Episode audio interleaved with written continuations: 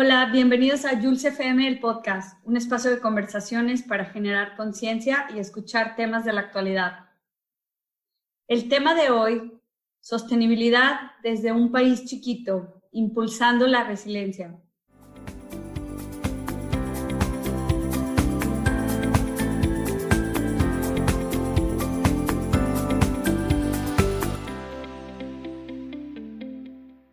Hoy tenemos como invitada a Ariana Sánchez de San José, Costa Rica. Es gestora ambiental con especialidad en tecnologías limpias. Es la directora de Numa Consulting Group, una empresa consultora que trabaja la triple utilidad para las empresas en Latinoamérica, incursionando en economía circular e interconexión de ciudadanía, empresa, gobierno para alcanzar los objetivos de desarrollo sostenible. Recientemente fue elegida regidora de la Municipalidad de San José, donde se encuentra impulsando proyectos socioambientales. La verdad es que su biografía es muy interesante y muy larga, pero si hablamos de todo lo que ha hecho, ocuparíamos todo el episodio. Pero, ¿qué tal, Ariana? ¿Cómo estás? Hola, Jules. Encantadísima de estar por acá en tu podcast. Un gusto de tenerte. Oye, pero a ver, vamos a empezar con esto. Y cuéntame para ti qué es la sostenibilidad. Bueno, creo que en Costa Rica tenemos como casi que en el ADN este tema de, sostenibilidad, en el sentido de que nuestro país es bastante verde. Entonces, para mí, sostenibilidad es absolutamente todo, hasta, hasta uno mismo sostenibilidad. Desde el, lo verde, los árboles, el agua, la comunidad, eh, una economía resiliente, una economía sostenible, eh, una economía verde. Para mí, sostenibilidad es eso, es impulso que nos lleva a seguir adelante y buscar la mejor versión de cada uno de nosotros. Muy bien. Oye, para quienes no están familiarizados, ¿qué es la resiliencia? La resiliencia es eh, lo que ahora, digamos, se está utilizando o el término que está utilizando frente al cambio climático. ¿Qué es lo que pasa? Que ya no podemos hablar de reducción ni de mitigación de cambio climático porque ya no podemos de alguna forma eh, detenerlo, sino que entonces ahora tenemos que hablar de resiliencia, que es prácticamente cómo nos podemos adaptar al cambio climático o cómo podemos nosotros sobrevivir al cambio climático, qué deberíamos hacer para, para, para asegurar de que haya una mejor eh, sobrevivencia y ojalá que, que, nadie, ninguno de nosotros se quede atrás en esa, en esta etapa. Claro. Oye, pero a ver, cuéntanos de tu trabajo ahora. ¿Qué es lo que haces o por qué llamaste em, tu tema impulsando la resiliencia? No sé si es lo que haces en tu consultoría en general. Sí, eh, bueno, en Numa Consulting en realidad inició como una idea donde pretendíamos impulsar los temas de sostenibilidad desde las mismas empresas y hacia los mismos colaboradores. Eh, normalmente pasa que estos temas de sostenibilidad, número, número uno, o se ven como, como un plus en las empresas, no se ven como una necesidad, o número dos, que, que realmente no, no se comprenden, que se ve como algo, ¿verdad? Que está ahí como, como, como en el cielo, pero no, no, realmente no llega como al ADN de la gente. Entonces, Enuma comenzó como un, proyecto principalmente para atraer la sostenibilidad hacia los colaboradores, hasta el, de la profesión más, pues, pues, pues más, digamos, básica dentro de una empresa, ¿verdad? Hasta el que puede limpiar pisos comprenda sobre sostenibilidad y qué está haciendo su empresa para ser sostenible. Entonces, eh, realmente nosotros lo que hicimos fue en una primera etapa impulsar ese tipo de, estrategias y ahora estamos trabajando mucho en que las empresas puedan ser resilientes bajo un concepto que se llama la triple utilidad, que es que sean sostenibles ambientalmente, eh, que tengan inversión social o que procuren porque haya bienestar, ¿verdad? Y además de que sean económicamente sostenibles también, en el sentido de que no hay una sostenibilidad eh, real si realmente no involucramos cómo vamos a sostener esa sostenibilidad, si se puede decir que valga la redundancia. O sea, cómo podemos hacer que esa sostenibilidad sea eh, sea, sea mantenida en el tiempo, ¿verdad? Y que no sea como una cosa de que se nos fueron los fondos y se fueron todos los proyectos. Entonces, eh, realmente estamos tratando de impulsar como este, este concepto de triple utilidad en las empresas. Oye, y cuando mencionas de desde cualquier puesto, como la persona que limpia el edificio o la oficina, ¿qué se les da? ¿Una capacitación? ¿Un curso? ¿Cómo trabajan con ellos? Tratamos de trabajar como en tres vías. La primera es precisamente hacer esas capacitaciones, ojalá em, que no sean como magistrales, sino que sean más bien como talleres vivenciales, eh, que ellos mismos puedan participar, que puedan inclusive dar su experiencia, porque cada puesto y cada persona es una experiencia diferente y cada quien ve la sostenibilidad desde su experiencia. Entonces también hay que ser empáticos, ¿verdad?, con respecto a cómo otras personas inclusive conocen su trabajo y cómo pueden incorporar sostenibilidad dentro de sus actividades diarias eh, y que puedan también ser parte como de esa estrategia. Entonces trabajamos primero todo el tema de capacitaciones, talleres, ¿verdad? Vivenciales y trabajamos muchísimo todo lo que llamamos como green marketing, que es prácticamente cuando comenzamos a utilizar, vamos a ver si lo puedo explicar de esta forma, utilizar la publicidad que se usa normalmente para productos como bebidas gaseosas, pero para el bien, que es prácticamente para, para que la sostenibilidad sea consumida por toda la empresa y que además sea consumida por sus mismos, eh, sus mismos compradores, ¿verdad? Sus mismos consumidores fuera de la empresa. Entonces tratamos como de, utilizar esas dos estrategias. Usamos muchos recursos gráficos, utilizamos video, utilizamos eh, inclusive eh, capacitaciones, digamos, como que te decía, vivenciales. Entonces tratamos como de hacer una estrategia en ese sentido. Oye, y también cuando, no sé, ustedes eligen la empresa para ir a buscar clientes, yo supongo que otros llegan a ti por referencia de alguien más, pero cuando tú vas, bueno, no sé si es así, cuando tú vas y buscas a alguien o en Uma Consulting va y busca a alguien para ofrecer estos servicios, ¿tienes que hacer un análisis previo a lo que hace la empresa o hacen como un poquito algo general, como, bueno, esta capacitación es aplicable para todas las, todo tipo de empresas o lo haces como a la medida de cada cliente? Se hace normalmente a la medida. Y de hecho llegamos a las empresas eh, mucho por referencia, porque otros clientes u otras personas que han trabajado con nosotros nos refieren. Y eh, primero hacemos como un tipo diagnóstico qué es lo que tiene la empresa, eh, en qué puede mejorar, qué áreas hay para impulsar. Entonces, a partir de ahí se crea una estrategia de trabajo en la cual se incluye todo esto que, que te comentaba anteriormente y después de eso, entonces ya se comienza como a trabajar con la gente. Ah, muy bien. Oye, y sin contar, sin decirnos el nombre, pero si pudieras darnos un ejemplo de algo así, cómo lo cambiaron, o sea, cómo era esa empresa antes de que ustedes llegaran y después cuando ya, ya tienen principios de sostenibilidad y no sé, cómo... ¿Cómo plantearlo? sí, si podrías mencionar un ejemplo de, mira, es el antes y el después de una empresa de tal cosa, o sea, sin decir nombres, ¿no?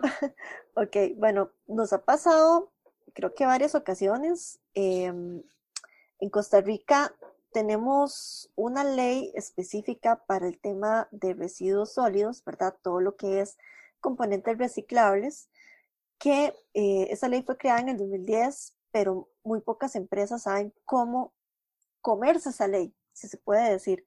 O sea, cómo implementar la ley y que realmente puedan cumplirla.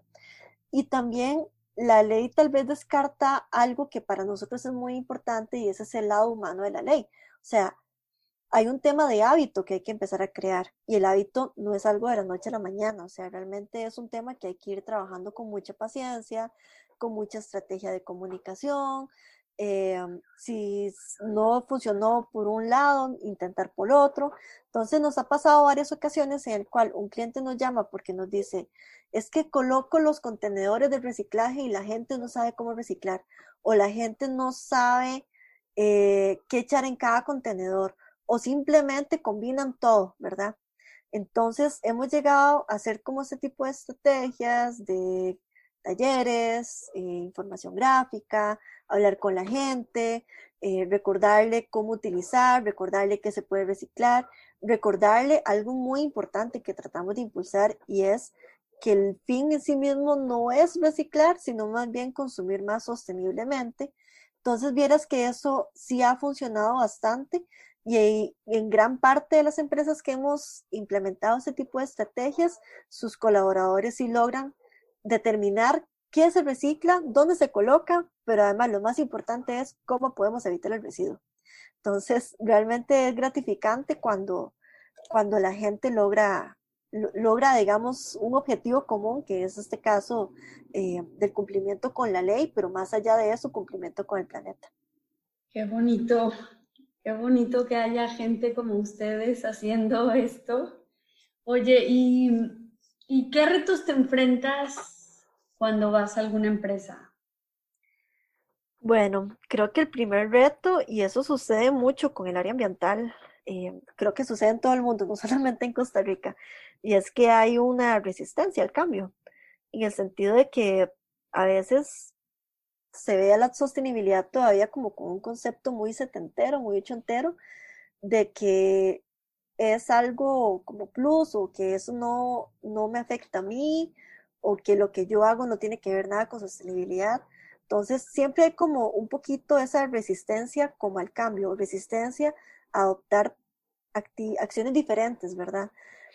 Pero poco a poco la gente se va dando cuenta de que absolutamente todo lo que hacemos va muy ligado a la sostenibilidad, sea cual sea el puesto de trabajo que tenemos, y que además de eso eh, tenemos una crisis encima, la crisis climática en la cual si no actuamos ya, ni siquiera estamos hablando para las generaciones futuras, estamos hablando para las generaciones presentes. Entonces, em, un tema que, por ejemplo, cuando hablamos con ellos impacta muchísimo es sobre la situación de la crisis del agua, em, que a veces no la dimensionamos. Aquí en Costa Rica tenemos muchísima agua, pero hemos empezado a tener problemas de desabastecimiento.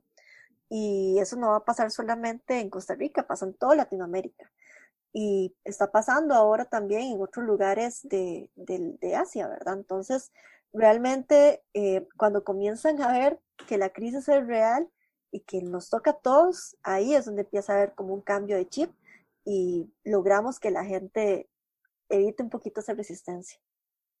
Ay, pues ojalá que no todos tengamos que esperar a que nos pase algo directamente bueno, a todos ya nos afecta, ¿no? Pero a veces no es tangible. Yo creo que por eso mucha gente no cambia, porque no, no, no sé, no lo han asumido, como dirías tú, no lo han comido, ¿no? Como esa ley, o sea, el asumir, ¿no? ¿No crees? Exacto, exacto. Sí, lo vemos muy ajeno, tal vez. Creemos que eso está dentro de 30 años, 50 años, no sé y realmente la crisis está ya, está sucediendo ya. Ya, pues sí, tenemos que hacer algo, por eso empecé con este podcast. Oye, y una pregunta con, hablas, bueno, en tu biografía un poquito de interconexión de ciudadanía, empresa y gobierno. Si nos platicas como la importancia de esa interconexión para el tema de la resiliencia creemos que eso sería como el trinomio perfecto si se trabajara en conjunto, en el sentido de que se ocupa de que las empresas que son responsables por su carga de contaminación se hagan responsables de esto mismo, pero que además inviertan su responsabilidad con la ciudadanía, que le ofrezcan productos de calidad a la ciudadanía, productos más ecológicos, más eficientes, que además la ciudadanía se vea beneficiada de esos cambios y esas acciones sostenibles, pero además de eso se ocupa que esas empresas eh, de alguna manera sean incentivadas por, por el gobierno. O sea, que el gobierno comience a incentivar a través de impuestos verdes, puede ser, o empleo verde, a ese tipo de empresas que realmente están haciendo acciones sostenibles y que están impactando positivamente en la ciudadanía. Entonces, creemos que esto se puede ver como un trinomio importante de cara al siglo eh, que estamos y además de eso de cara a los objetivos de desarrollo sostenible, particularmente el objetivo 17 que tiene que ver con, con las alianzas. Em, en Enuma, por ejemplo, estamos trabajando en conjunto con otra eh, empresa aliada, consultora, que se llama Yacucúa. Tenemos un proyecto en el cual pretendemos desarrollar eh, pymes bajo el concepto de triple utilidad, pero que esas pymes además estén apoyadas por gobierno y que sean pymes que hagan su, su, transición de forma, em, digamos que no impactante económicamente, sino todo lo contrario, que vean que haya oportunidad dentro de los empleos verdes, que haya oportunidad dentro de este cambio hacia la sostenibilidad. Entonces, estamos como en ese proceso, volviendo a reactivar eh, post pandemia el proyecto. Sin embargo, creemos que es un proyecto interesante que de pronto tal vez podría inclusive proyectarse a otros lugares de Latinoamérica. Sí, ojalá que sí, que se multiplique y que no sé, que tu presentación inspire a gente a, hacer otro tipo de cosas, ¿no? Iniciativas que beneficien. Pero bueno, volviendo un poquito a ese trinomio que dices, yo creo que también es muy importante que como ciudadanos, ciudadanas, seamos más activos, proactivos, más bien. Porque sí, a veces el gobierno puede poner, como dices, ¿no? las empresas, los contenedores, la basura para poder separar, pero si no hacemos las cosas, pues no. O sea, es como responsabilidad de todos, ¿no? Para que se pueda lograr y por eso la interconexión, yo creo que, que llamas tú, ¿no? Totalmente. Y como vos decís, hay algo acá súper importante que a veces se pasa de lado y es ese poder de la ciudadanía. La ley va mucho más atrasada de lo que la ciudadanía en estos momentos está necesitando y requiriendo. Por lo tanto, los gobiernos, pues tal vez no pueden ir al ritmo de la ciudadanía, pero una ciudadanía organizada crea cambios inmediatos y que crea cambios a futuro. Entonces, por ejemplo, qué sé yo, en los barrios, gente que en los barrios se reúne y que de pronto quiere hacer una jardinera para atraer mariposas y atraer colibríes o quiere hacer una huerta comunitaria, si se organiza, la hace y la logra, ¿verdad? Y no necesitan tal vez de, de, de, alguna ley, ¿verdad? Para poder hacerlo, sino que realmente hace algo por el cambio climático. Entonces, para mí, una ciudadanía organizada va a ser clave para poder formar esa resiliencia. Por eso es tan importante que, que la gente conozca sobre estos temas de sostenibilidad y que además se los apropie. Claro, los asumamos. Oye, y no sé si tú eres de las fundadoras de Enuma. Sí, sí, claro. ¿Qué fue lo que te hizo, qué te impulsó a crear esto, esta consultoría? La consultoría. Bueno, creo que lo que más me impulsó fue las ganas de que la gente aprendiera de sostenibilidad de una forma creativa y entretenida. Que no viera la sostenibilidad como ese plus técnico, aburrido, que llega alguien a darte una charla y que, que simplemente estás cumpliendo con algo, sino que, que de pronto lo viera como, como algo entretenido, como algo que realmente podía implementar en el día a día y como algo que realmente era atractivo para esa persona, inclusive de conocer más, de aprender más. Entonces, creo que eso fue lo que impulsó un poco el inicio de Numa. Eh, anteriormente había tenido varias experiencias laborales eh, como, como consultora o como trabajadora de una empresa y sí sentía que había un vacío grande entre, entre esa parte de sostenibilidad y, y cómo eso calaba en la gente de la misma empresa. Entonces, de pronto vi una oportunidad ahí importante como para hacer una consultora que, que fuera bastante creativa. ¿Y no fue difícil al principio como vender sostenibilidad? Bueno, no sé, Costa Rica tenemos la imagen de que es todo muy verde. No sé si fue fácil decirle a la gente, oye, yo te voy a vender un servicio, pues no es un producto, pero es un servicio. No sé si fue difícil al principio para, para el equipo. Aquí en Costa Rica, em, pues sí, digamos, hay una imagen de que somos un país muy verde porque realmente sí lo somos. Tenemos eh, una gran cantidad de, de, especies nativas, tenemos las 5% de la biodiversidad del mundo, em, realmente sí cuidamos muchísimo los parques nacionales, pero también tenemos varias, em, no digámosle deficiencias, digámosle oportunidades de mejora en cuanto a la parte empresarial, digamos, si se puede decir. Eh, por ejemplo, San José creció como una ciudad sumamente desordenada y creo que eso pasó con la mayoría de ciudades de Latinoamérica, em, donde no se contemplaron los aspectos de sostenibilidad, eh, ni siquiera como planificación urbana en sus inicios. Entonces, em, un poco los últimos años se ha intentado crear como, como un, poco más de controles en la parte de sostenibilidad, inclusive a nivel empresarial. Entonces, eh, se han hecho varias leyes para que las empresas tengan que cumplir. Eh, se han creado varios eh, sellos o certificaciones que las empresas pueden utilizar para poder cumplir sus objetivos ambientales. Y esto más bien creó como una oportunidad para nosotros como empresas consultoras, porque entonces los, las empresas, ¿verdad? Ven la sostenibilidad como parte de un requisito legal si se puede decir. En, algunas, en algunas situaciones, principalmente con los temas de residuos. Otros temas como el agua o la parte energética, sí lo ven más como un plus. Pero sí, la parte de residuos es muy importante porque está descrito dentro de la ley. Entonces, la mayoría de las empresas a las cuales hemos llegado ha sido porque necesitan cumplir con la ley, pero al final tal vez quieren eh, saber más sobre lo que nosotros hacemos y implementar otro tipo de acciones porque realmente les interesa tal vez incursionar en este tema de sostenibilidad. Ah, qué bien, yo creo que es un mercado muy distinto a México. Yo ya tengo mucho tiempo fuera, pero no sé qué tan fácil sería ir a las empresas cuando no hay este tipo de leyes aún. Bueno, desconozco, tendría que que invitar a alguien de México que nos hablara un poco de las leyes en materia verde, pero muy interesante, muy, que ustedes puedan pues multiplicar o como diría un amigo, mm, polinizar el mundo con sostenibilidad.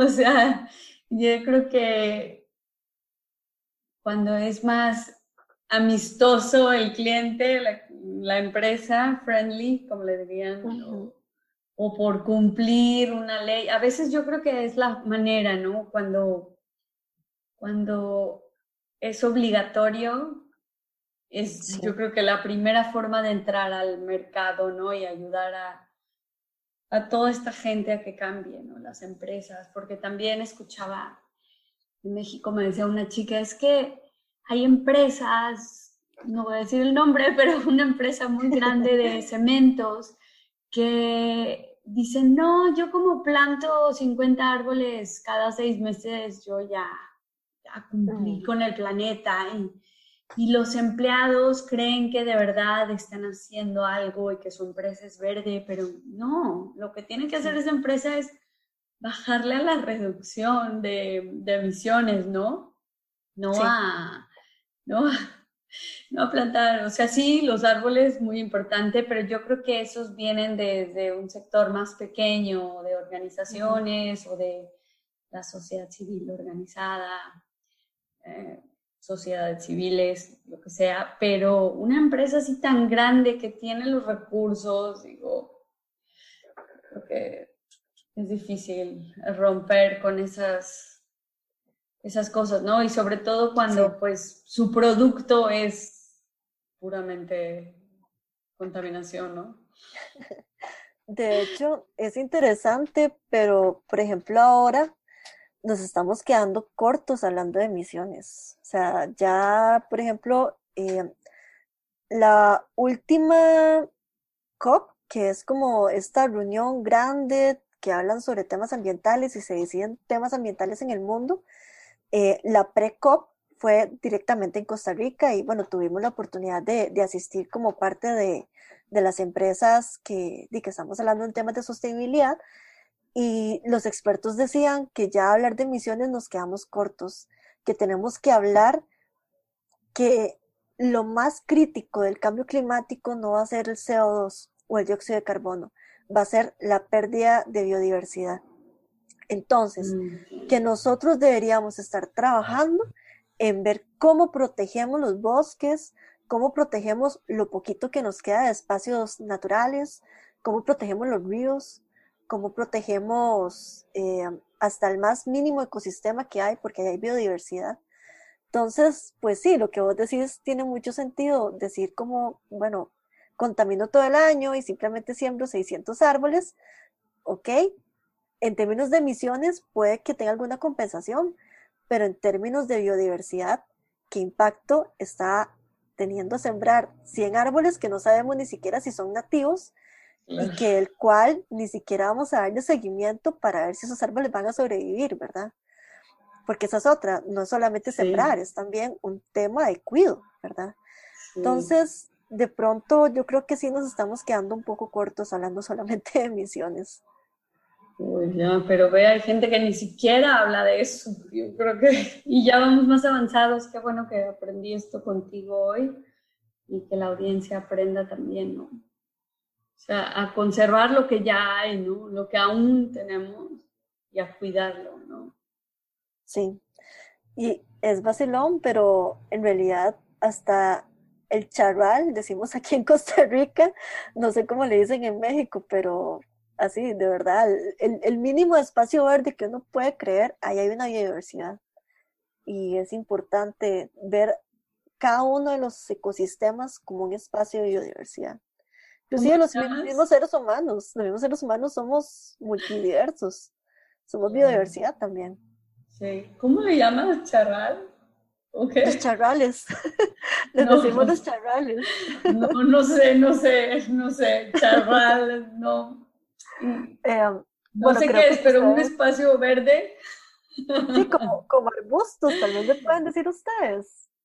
Ah, sí, también. Ok, como, ah. eso. Bueno, si es a lo que te refieres, sí, yo creo que sí. arbustos.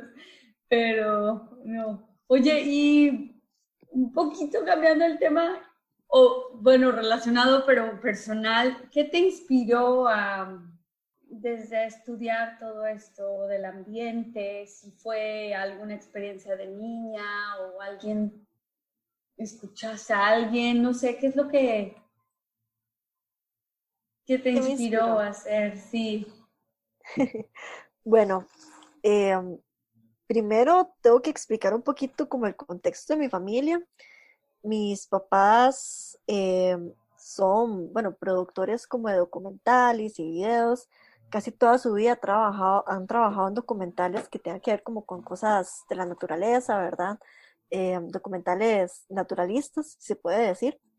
Em, entonces, por ahí, digamos que ellos comenzaron como, como a incentivarme este amor por la naturaleza y este respeto por la naturaleza.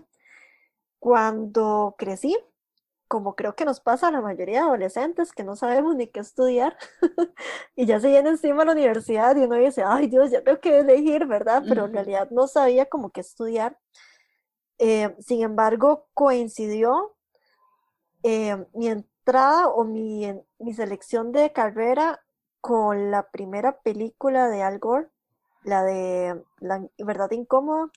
Y después de ver esa película, yo dije, definitivamente tengo que hacer algo por el ambiente. Definitivamente tengo que estudiar algo relacionado con el ambiente.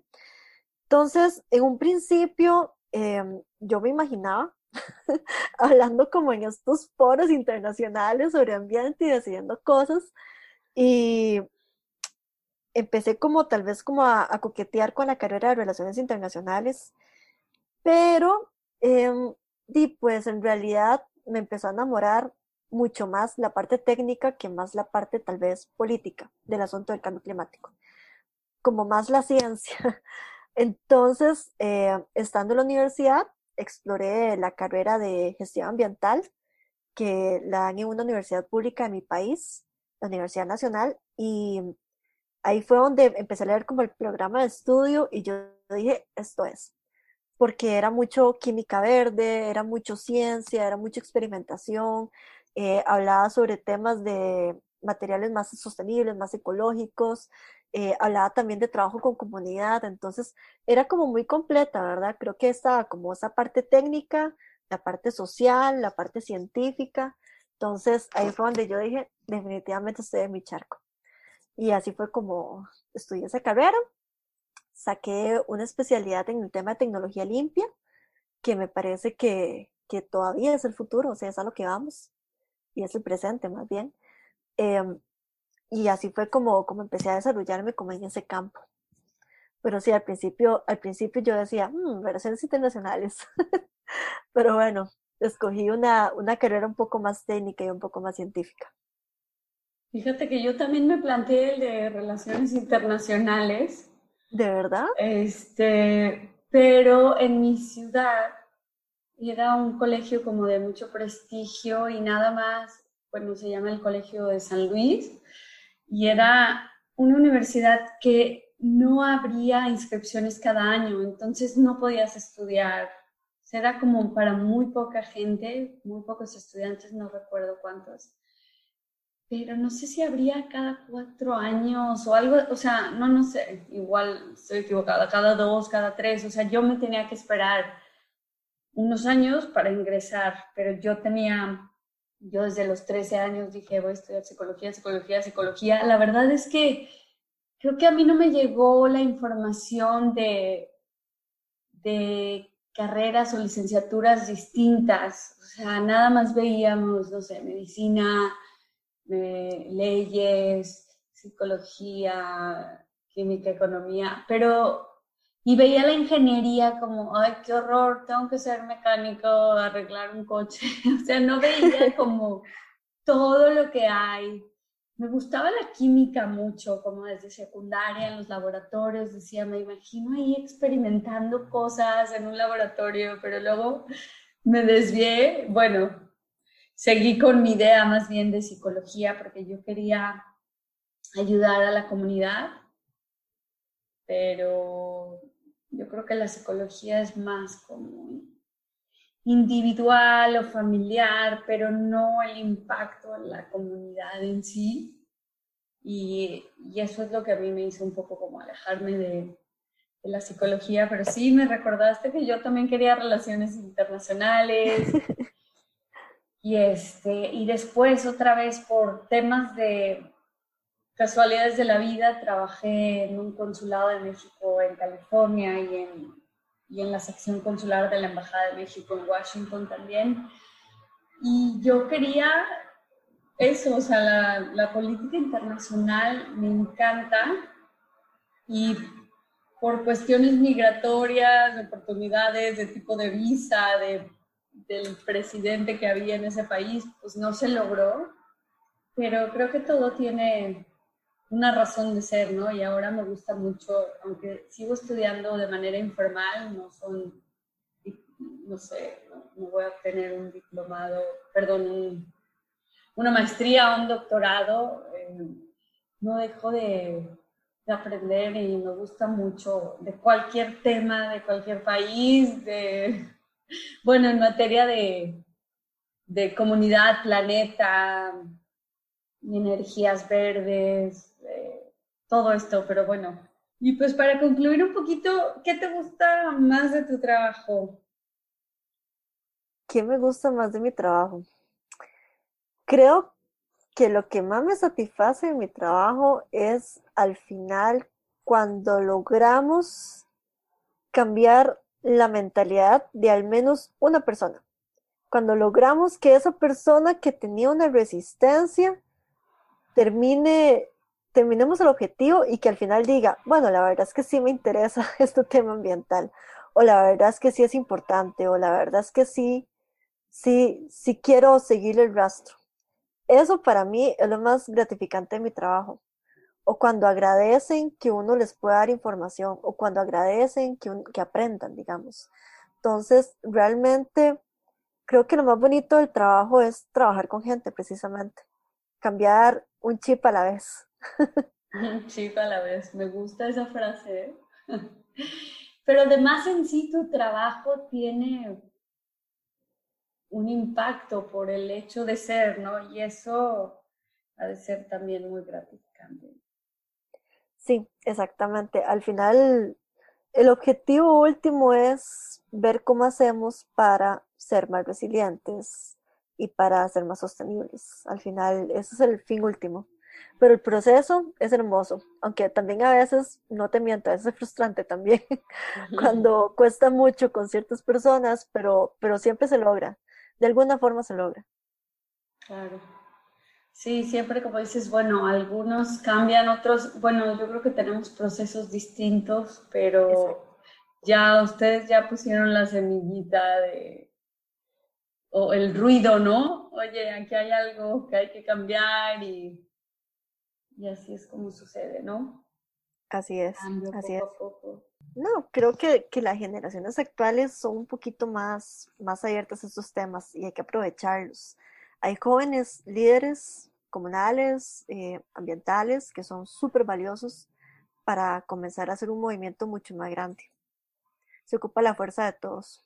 Se necesita de todo, ¿no? El gobierno, empresas, ciudadanos, igual nada más vecinos organizados, no tiene que ser algo oficial, una institución, ¿no? Sino el simple hecho de las ganas de, de impactar de manera positiva tu ambiente, tu entorno, ¿no? O sea que, Así es. al final de cuentas es para beneficio propio también, ¿no? Bueno, Costa Rica es un buen ejemplo para eso. Somos un país súper chiquitito en Latinoamérica eh, y en el mundo, y sin embargo hemos podido promover e impulsar política internacional en tema de cambio climático. Entonces, nadie es lo suficientemente pequeño cuando hay ganas. Es así. ¡Wow! ¡Qué bonito! Yo creo que esa sería como tu frase para concluir, ¿no? o no sé pues si tienes algo, pero me gusta mucho. ¿Cómo es? Nadie es lo suficientemente chiquito como para, hacer cambios. O ah, nadie, nadie, nadie, nadie no es lo suficiente para hacer cambios. O sea, al final, al final todos, absolutamente todos podemos sumar. Todos sumamos, y vamos a necesitar de todos, sí. Claro. Pues bueno, muchas gracias Ariana por participar hoy y no sé si tienes algo más que decir. No, yo en realidad te agradezco muchísimo la invitación al podcast, la pasé lindísimo. Em, espero de verdad que, que, lo que hayamos hablado hoy inspire a otras personas a incorporar sostenibilidad y que comiencen a seguir más de tu podcast, porque creo que van a haber bastantes temas en esta línea, entonces encantada, de verdad. Ojalá, ojalá podamos sumar mucha gente. Muchas gracias y espérate porque te voy a volver a invitar para que nos hables eh, de tus proyectos en el tema de la política como regidora, pero bueno, ya más adelante a ver si encontramos espacio dentro de tu agenda que de seguro va a estar muy, muy ocupada. Pero muchas gracias. Encantada, encantada. Fue un honor compartir con vos.